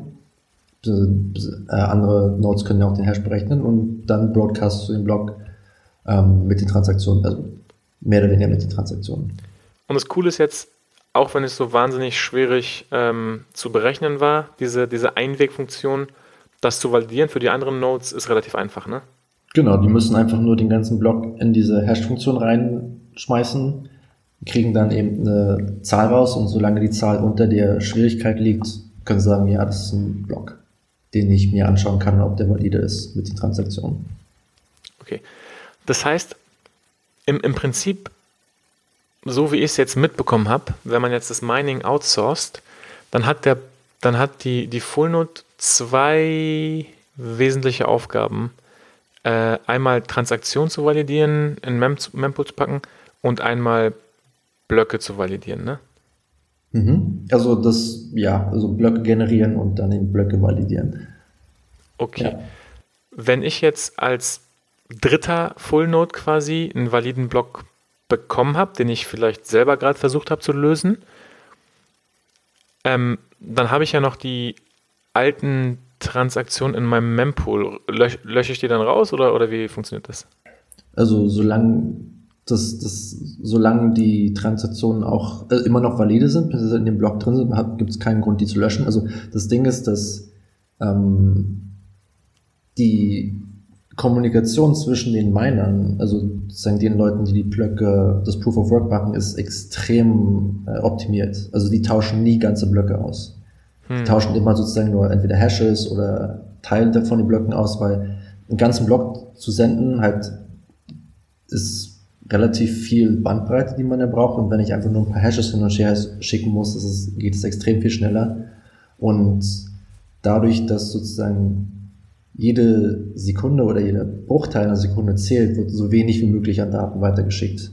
Also sozusagen die Miner im Endeffekt senden eben nur einen Teil des Blockes oder den Blockheader und die meisten Phone Nodes, die eben das Ding bekommen haben, eben schon alle Transaktionen, die sie halt brauchen, um zu sagen, okay, ja, das ist der richtige, also der Block passt oder nicht. Ja, aber du meinst ja vorhin, Mempool sind Transaktionen, die noch nicht in Blöcken quasi sind, mhm. in validen Blöcken sind. Genau, die kommen dann also sozusagen der, die kommen dann sozusagen raus aus dem Mempool. Also wenn die sozusagen in einem Block äh, inkludiert sind, also sagen wir, meiner, äh, der, irgendein meiner hat einen Block gefunden, da sind jetzt zehn Transaktionen, die ich gerade im Mempool habe, drin, dann kann ich sie sozusagen aus dem Mempool rausschmeißen, sobald ich den Block erhalte. Weil es dann eben ähm, nicht mehr gebraucht werden im Mempool sozusagen. Also sie wurden konsumiert, mehr oder weniger. Mhm. Okay, ähm, so, dann ist eine Frage, die schwebt so ein bisschen, ja, es ist so übergreifend so ein bisschen, aber ich sag mal, Konsensus, wenn, also viele reden irgendwie von Proof of Stake, Proof of Work Konsensus, aber Konsensus aus meiner Sicht sind ja zwei Sachen. Einmal quasi die, die Civil Resistance oder die Membership Control, was in dem Fall jetzt das Proof of Work Mining war. Mhm. Und einmal irgendeine Art von ich sag mal, Chain Scoring Rule, zumindest in einem Proof of Work Netzwerk. Bei BFT-Systemen ist es anders, da gehen wir jetzt auch nicht drauf ein, aber wo passiert dann diese, diese Chain Scoring? Also wo passiert denn dieses, okay, wo packe ich diesen, wie ordne ich diesen Block jetzt ein? Oder ist das quasi schon vorher passiert mit dem Previous Hash? Also erstmal, wie du schon richtig gesagt hast, also Proof of Work ist kein Konsensussystem und Proof of Stake, also Proof of Work oder Proof of Work sind kein, System. Das sind an sich nur Systeme, also wie schon gesagt, das Civil Resistance, wo es halt einfach so ein bisschen darum geht, äh, mehr oder weniger zu entscheiden, wer jetzt einen neuen Block erstellen darf. Äh, bei Proof of Work heißt es halt, derjenige, der die Arbeit macht, darf einen mhm. neuen Block erstellen und beim Proof of Stake ist es halt derjenige, der den Stake hat, mehr oder weniger darf einen neuen Block erstellen. Und dann eben der Konsensus in dem Fall ist dann, also heißt dann bei Bitcoin einfach Nakamoto-Konsensus nach äh, Satoshi Nakamoto. Mhm. Und der sagt dann einfach mehr oder weniger, dass ähm, die längste Chain gewinnt. Das heißt sozusagen, wenn ich jetzt ähm, von einem Miner einen Block bekomme und äh, keine anderen Blöcke haben, die irgendwie damit konkurrieren, dann nehme ich, gehe ich einfach davon aus, dass der sozusagen der Block jetzt der neue letzte Block der Blockchain ist. Interessant wird es denn, wenn ich ähm, auf einmal von jemand anders zwei neue Blöcke bekomme. Ja. Dann ist auf einmal sozusagen, dass diese zwei neuen Blöcke interessanter als der eine neue Block, weil sozusagen die Chain länger ist. Und woran würde der Node merken, dass, dass es zwei neue Blöcke sind? Anhand der, anhand der Block? Äh ja, genau. Also die, du, du wurdest halt sozusagen ähm, die Blockheit, also sagen wir, wir sind jetzt bei Block äh, 300 mhm. und ich bekomme einmal einen Block 301 und dann auf einmal bekomme ich nochmal einen Block 301 und einen Block 302, aber das sind sozusagen der Block 301 sind jeweils unterschiedlich. Und der, also das, das Interessante ist ja dadurch, dass du sozusagen diesen Previous Hash oder den Prev Hash in dem ähm, Header hast, kannst du ganz genau sagen, welcher der vorherige Block ist. Ah, okay. Also in, dem, in deinem Beispiel habe ich jetzt einmal einen Block bekommen, 301, einmal zwei Blöcke bekommen, 301 und 302. Und die 301 Blöcke sind jeweils unterschiedlich. Genau. Und dann würde ich aber sozusagen die 301 und 302 nehmen, weil sozusagen das die längere Chain produzieren würde. Und das ist in dem Fall einfach die, die Chain Scoring Rule. Also das ist die wichtigere Chain quasi in diesem genau. Konsensussystem. Genau. Die längste Chain gewinnt. Und was passiert dann mit dem anderen 301-Block? Orphanage-Memes. Genau, der andere 301-Block, der hat leider die Arbeit äh, umsonst, mehr oder weniger umsonst gemacht, weil ähm, sozusagen dadurch, dass sozusagen deren Block nicht akzeptiert wurde, bekommen sie keine Block Rewards. Also die Coinbase wird eine andere sein auf jeden Fall und dementsprechend ähm, wird halt die Arbeit weggeschmissen und die fangen dann, je nachdem, also äh, von jetzt mal Selfish Mining und so abgesehen, bauen die dann sozusagen einfach auf den neuen Block 302 auf. Also das wäre dann das, das, was sie machen sollten, wenn sie dem Konsensusprotokoll folgen möchten. Und ich glaube, es gibt auch Pools, die, also ich meine, wenn man jetzt eh nur Shares submittet, ist es ja eh quasi egal, aber oder, oder warte mal, war das bei Ethereum anders? Was war denn mit diesem Uncle Reward, dass man irgendwie. Ja, das, das ist bei Ethereum. Also, ähm, bei, also bei Bitcoin gibt es das nicht. Bei Bitcoin ist es wirklich nur derjenige, der den, ähm, sozusagen den Block äh, also die Coinbase sozusagen äh, gibt nur einmal den Reward. Und bei mhm. äh, Ethereum ist es so, dass du sozusagen nicht eine Blockchain an sich hast, sondern es ist halt, also mehr oder weniger auch wieder ein Baum, wo du ähm, ein valider Block eben, wie der Name schon sagt, sozusagen Onkel haben kannst, also nicht Brüder mehr oder weniger haben kann, also sozusagen die, der Parent-Block heißt es dann, von dem aktuellen Block, der kann eben Brüder haben und die werden dann dadurch, dass die theoretisch auch die Chain sicherer machen, weil sie auch sozusagen Proof of Work haben, kriegen die auch einen Reward, der aber kleiner ist als der Reward von dem sozusagen Parent Block. Das ist aber, also ja. es ist relativ schwierig ohne Bilder zu erklären. Ja, ja. Ist auf jeden Fall so. Ein Kommentar nur zwischendurch. Ähm, Sascha meinte dann so, oh, wir machen es auf Deutsch. Das wird ja lustig. Weil normalerweise äh, reden wir über diese Sachen halt nie auf Deutsch. Aber ich, ja. kann, dir, ich kann dir eins sagen, ich hatte hier ähm, XLA von äh, Cosmos Tendermint da und der hat dann wirklich, ohne mit der Mine zu, äh, ohne die Mine zu verziehen, hat er dann gesagt, so, ja, und dann essen wir unser eigenes Hundefutter. Und das kann keiner überbieten. ja, es ist, also, es ist schon ziemlich interessant, darüber auf Deutsch zu sprechen. Ich muss ganz kurz überlegen, wo wir sind. Also, wir haben, wir haben Nakamoto-Konsensus, das heißt, wir haben die Arbeit geleistet und wir haben die längste Chain theoretisch schon vorher identifiziert, aber ähm, um es mal so symbolisch zu machen, identifiziert und fangen jetzt mit einem neuen Block an, mit der quasi längsten Blockhöhe. Mhm. Und wenn jetzt die Transaktionen validiert sind im Block, dann können wir unseren Mempool updaten, die validierten Transaktionen langsam rausschmeißen. Und wir hatten ja angefangen mit einer, mit dem Beispiel, dass ich dir quasi was schicke, einen mhm. Bitcoin schicke.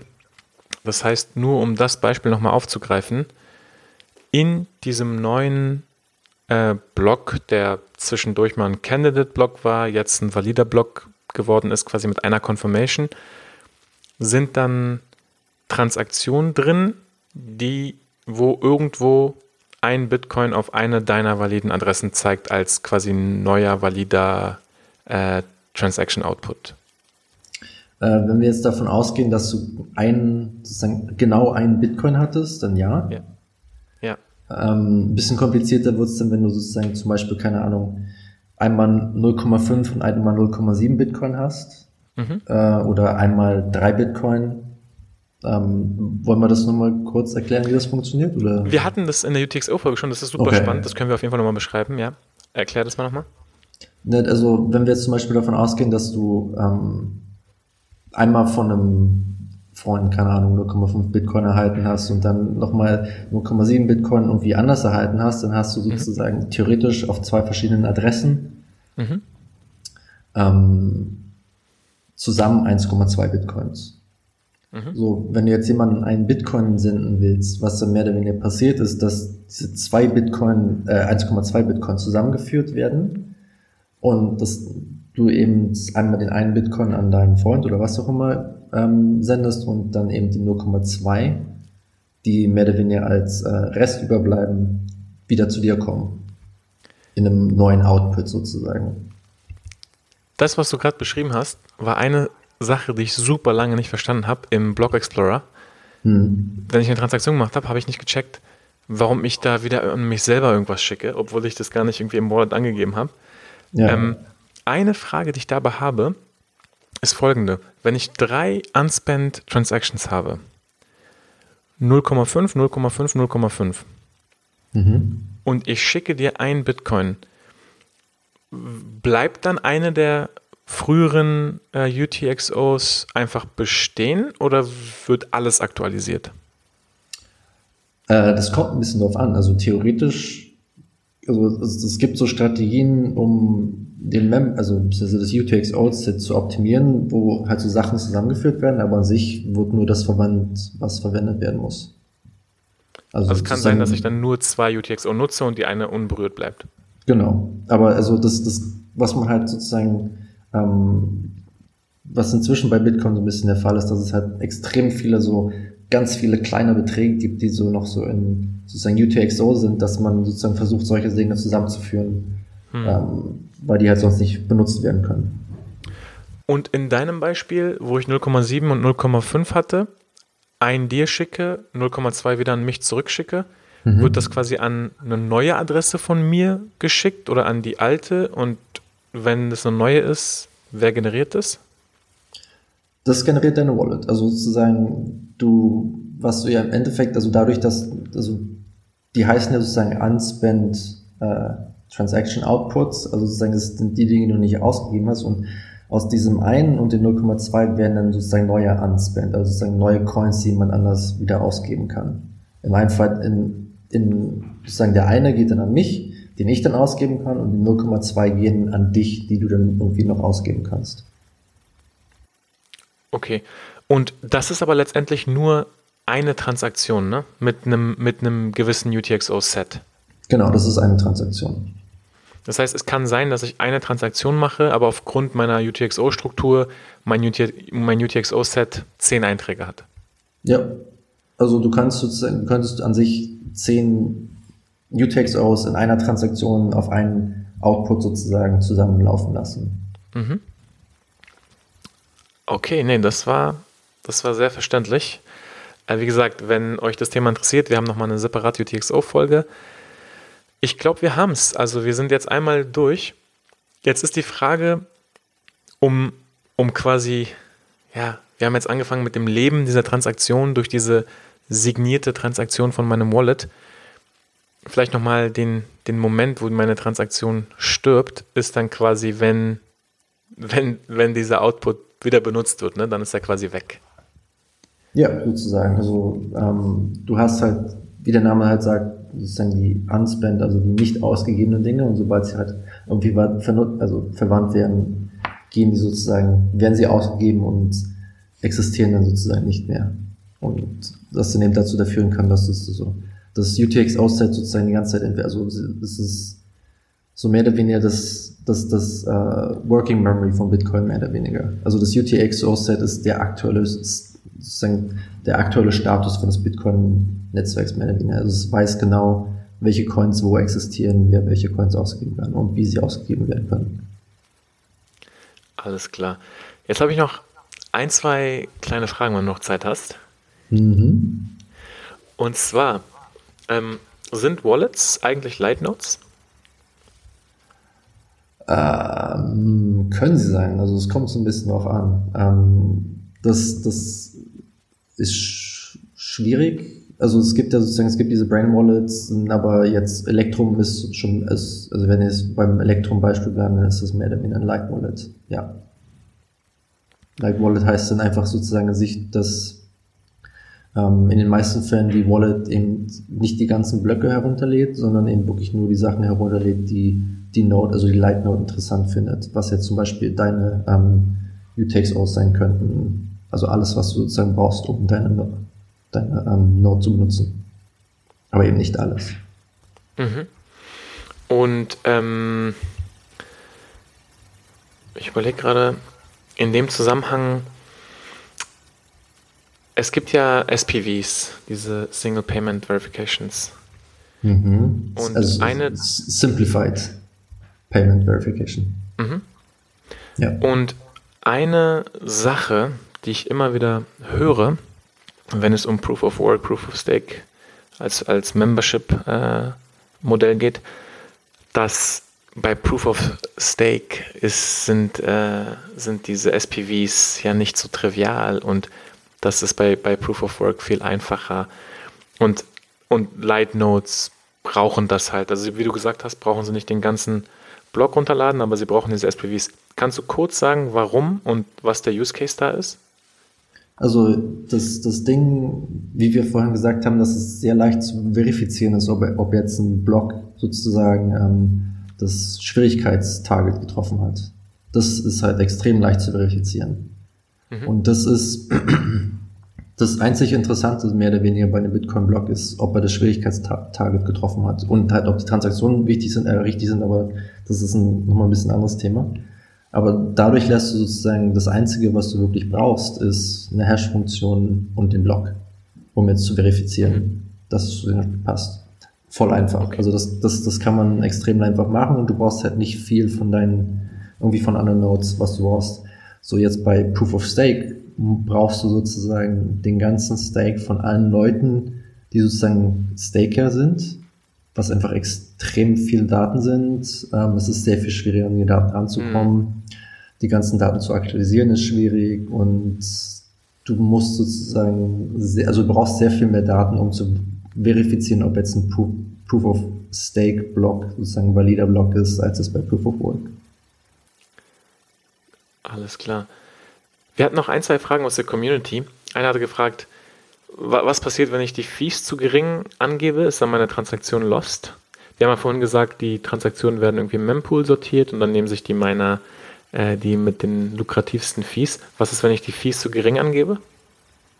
Äh, dann liegt die Transaktion einfach so lange im Mempool rum, bis einfach entweder der Mempool, also so wenig im Mempool ist, dass die Transaktion trotzdem in inkludiert werden kann oder sie liegt halt ewig rum, aber es ist nichts Schlimmes.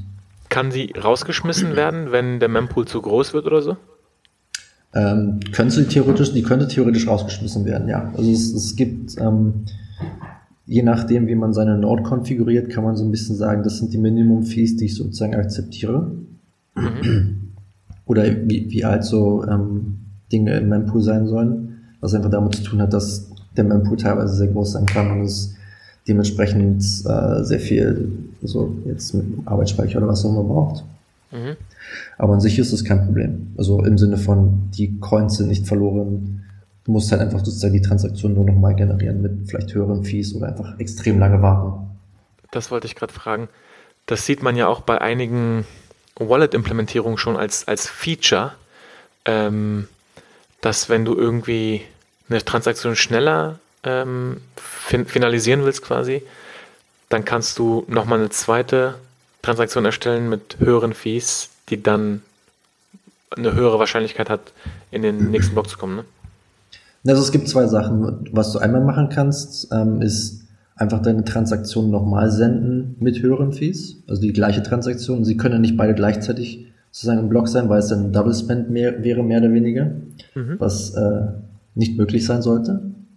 Und dann gibt es aber noch so Sachen wie, ähm, also, äh, die ein bisschen schwieriger zu erklären sind, wo es dann darum geht, wenn ich jetzt also sozusagen, also das heißt dann ähm, äh, entweder re also replace by fee und dann pay, also können sozusagen Kindertransaktionen von anderen Transaktionen äh, dazu führen, dass ähm, was ist die beste Möglichkeit, das auszudrücken? Also sozusagen, dass du sozusagen eine, eine Kette von Transaktionen erstellst und jede sozusagen Transaktion in dieser Kette von Transaktionen hat genügend Fee Fees, dass es sozusagen für den Miner jetzt sinnvoll ist, die ähm, Transaktion zu inkludieren, die nicht genug Fees hatte. Ich weiß nicht, ob das die beste Erklärung war, aber. Nee, nee, es macht schon Sinn. Ich habe gerade überlegt, ähm, ob es da irgendwelche Angriffsvektoren gibt, wenn ich jetzt. Oder, oder andersrum, nicht Angriffsvektor, sondern ich habe gerade überlegt, wenn ich jetzt irgendwie, wenn jetzt jemand meinen Private Key herausfindet und ich eine Notification bekomme, dass eine Transaktion aus meinem, aus einer meiner Wallet, also aus einer meiner Adressen quasi ein UTXO verwendet, dass ich dann einfach so schnell wie möglich mit extrem hoher Fee eine neue Transaktion erstelle, um das zu überschreiben, ob man irgendwie sowas machen könnte. Oh, ja, also das, das wurde, also rational wurde es dann darauf hinauslaufen, dass der Angreifer auch noch eine Transaktion mit noch höheren Fees macht und noch höheren Fees und bis halt dann einfach alles an Fees an die Miner geht. Ich würde dann einfach hoffen, dass der, dass der Angreifer noch nicht so schlau ist und dass ich vielleicht irgendwas Automatisiertes aufgesetzt habe. Ja, ich glaube eher, dass die das automatisiert haben. Aber es gibt ja. ein ziemlich interessantes Thema, das also von ähm, IC3, das ist so ein Research-Ding aus den USA und die haben, das heißt, das heißt, nennt sich Vaults, also wie, äh, wie, was ist das deutsche Wort für Vault? Ähm, Bunker. Bunker? Mhm. Ja. Und da gibt so es so einen Mechanismus mehr oder weniger, der so ein bisschen so funktioniert, dass du ähm, Backup-Keys hast, mit denen du sozusagen theoretisch eine Transaktion zurückziehen könntest. Aber das ist äh, ein bisschen schwieriger zu implementieren in Bitcoin, weil Bitcoin-Scripts äh, nicht so schön ist zum Arbeiten. Ja, Sascha, ich muss sagen, voll der Wissensschatz hier. Ähm, hab sehr, sehr viel gelernt heute. Und wir sind so langsam am Ende angekommen. Wir haben jetzt, glaube ich, eine Stunde 20 oder so gemacht. Also das ist, das ist noch, es gibt noch extrem viel mehr, was man alles machen könnte. Ich glaube, ich glaub, wir müssen, wir müssen noch mal ran. Aber wir lassen uns Zeit. Vielleicht in, keine Ahnung, zwei, drei Monaten können wir ja. noch mal was machen. Aber kannst du jetzt zum Abschluss vielleicht noch mal sagen, also ich hoffe, das Thema war jetzt relativ rund. Ich habe auf jeden Fall, für mich ist es jetzt noch mal klarer geworden. Womit beschäftigst du dich denn jetzt gerade aktuell und wo findet man dich denn oder oder äh, oder wirst du nicht gefunden, willst du nicht gefunden werden? Äh, ich, ich bin ziemlich schlecht, was so Social Media angeht, aber ich, ich man, wenn man sich im, im Kryptobereich bewegt, dann muss man natürlich auf Twitter unterwegs sein. Ähm, also da kann man nicht wahrscheinlich am ehesten noch finden oder auf einfach per E-Mail, aber Twitter ist wahrscheinlich ziemlich gut. Das ist äh, Protocol Layer, also P-R-O-T-O-C-O-L und dann L-A-Y-E-R. Das ist dann wie das Protokoll. Mhm. Ähm, und woran ich gerade arbeite, ähm, ich beschäftige mich gerade ziemlich viel mit Kryptographie. Ähm, wir sind gerade dabei, so Zero Knowledge Proofs ähm, so nativ in unsere ähm, Smart Contract Language einzubauen, äh, was ziemlich interessant ist, weil ich äh, weil gerade so im Bereich von Zero Knowledge Proofs ziemlich viel äh, geht, im Sinne von in den letzten zwei Monaten sind einfach so viele neue Entdeckungen gemacht worden, dass es sehr, sehr aufregend ist. Mhm. Ähm, und dann arbeite ich gerade noch so ein bisschen an. Also wir benutzen gerade bei uns auch so Bitcoin NG, heißt das. Das ist so, so ähnlich wie Nakamoto, also wie ähm, Nakamoto Konsensus. Und da arbeite ich gerade an einer Veränderung dafür. Ja, super, super spannend. Cool. Sascha, wir haben's. Hat mich sehr gefreut. Dann, also wie, wie gesagt, äh, ich habe mich mega gefreut, dich wiederzutreffen. Dann hast du noch diesen, diesen Wissensschatz. Das Ding ist ja, man sagt ja so, zehn Jahre musst du dich mit einer Sache beschäftigen, dann kann man sich so Experte äh, nennen. Und ich glaube, du bist jetzt der, der am nächsten rankommt von den Leuten, die ich kenne. Ja, ich habe noch zwei Jahre noch, dann, dann darf ich das vielleicht. Und dann machst du was Neues, wie ich dich kenne. Ja, genau, dann, dann wird es langweilig. Ich meine, wenn man erstmal Experte ist, dann ist ja voll uninteressant. Ne? Genau, dann kann man nur noch Menschen. dann Coole wird man Sache. Guru, Guru danach dann. Ja, genau. Alles klar. Nee, ich habe mich gefreut. War sehr, sehr cool. Ähm, genau, wäre cool, wenn wir ähm, in, wie gesagt, nächstes Jahr irgendwann nochmal eine neue Folge ähm, angehen. Vielleicht, vielleicht sogar zu Zero Knowledge Proofs. Sehr gerne. Also, äh, das wird dann allerdings schwierig. Da müssen wir dann Stift und Papier mitbringen. Vielleicht machen wir das als Video und packen es auf, auf irgendwie eine andere Plattform. Nee, das ist, ich finde es super spannend zu versuchen, das, also ich finde es zwei Sachen spannend. Zum einen, das auf Deutsch zu machen. Es klingt jetzt blöd für einen normalen Menschen, der in Deutschland lebt und der jetzt den Podcast hört, aber in dem Space ist halt ist halt überhaupt nichts auf Deutsch. Ne? Du, sowohl auf Twitter als auch auf der Arbeit mit den Kollegen, als auch irgendwie Re also Research, der äh, gepublished wird, ist halt alles auf Englisch. Und ja, ich finde es genau. mega merkwürdig, dann diese ganzen deutschen Wörter zu benutzen. Dann wir äh, Hundefutter essen Memes. Hm. Ähm, Oder dann, also Informatik auf Deutsch zu studieren, ist ja auch schon ziemlich interessant, wenn man dann äh, anstatt Stack dann Stapel oder was auch immer hat und solche Sachen. Ja. Und es war ja auch eine gewisse, es war ja eine Zeit lang auch dann uncool, so viele Anglizismen zu droppen. Aber ich glaube, inzwischen ist das einfach, also ich kenne immer noch Leute, die, die das versuchen, aber, aber, aber eigentlich ist doch, Englisch ist einfach die, die, die, die Sprache, oder wie siehst du das? Ja, nicht, also zumal das, das, das Ding ist halt auch einfach, ich, Sprache verändert sich andauernd und ich, ich, ich war auch mal eine ganze Weile sehr daran versucht, weniger Anglizismen zu nutzen, aber im Endeffekt schwierig. Sehr, sehr schwierig. Jetzt, jetzt fällt es mir gerade wieder ein. Hattest du nicht Deutsch-Leistungskurs? Nee. Nee? Nee, ich hatte Mathe und Informatik. Ah, okay, okay, okay, okay. Nee, aber du, ähm, ich glaube, waren wir nicht zusammen bei Herrn Wieland? Oder? Jetzt genau das. Ja, jetzt. Jetzt, das, haben jetzt wir, kommt das, die. Das haben wir auf jeden Fall gemacht, ja. 2000, äh, 2006 oder 7er Zeiten. Alles klar. So, ich glaube, wir müssen jetzt einen Punkt machen. Ich, nur um das nochmal abzuschließen. Das zweite, was interessant ist, ist, dass halt nicht visuell, sondern halt ja, verbal auf einer Tonspur zu machen. Und ich muss sagen, das trainiert aber. Man wird besser. Oh ja, auf jeden Fall. Also das, ich, ich habe noch nicht so viel Erfahrung damit, aber ähm, es ist auf jeden Fall sehr viel schwieriger. Und aber es hilft auf jeden Fall auch, sozusagen daran zu arbeiten, wie man Dinge ausdrückt, wenn man nicht mhm. sich immer darauf zurückfallen lassen kann, jetzt okay, ich, ich mal es einfach mal schnell auf. Genau. Alles klar, Sascha. Ich danke dir nochmal und genau, hoffentlich bis, bis bald. Ja, ciao. Bis dann. Ciao.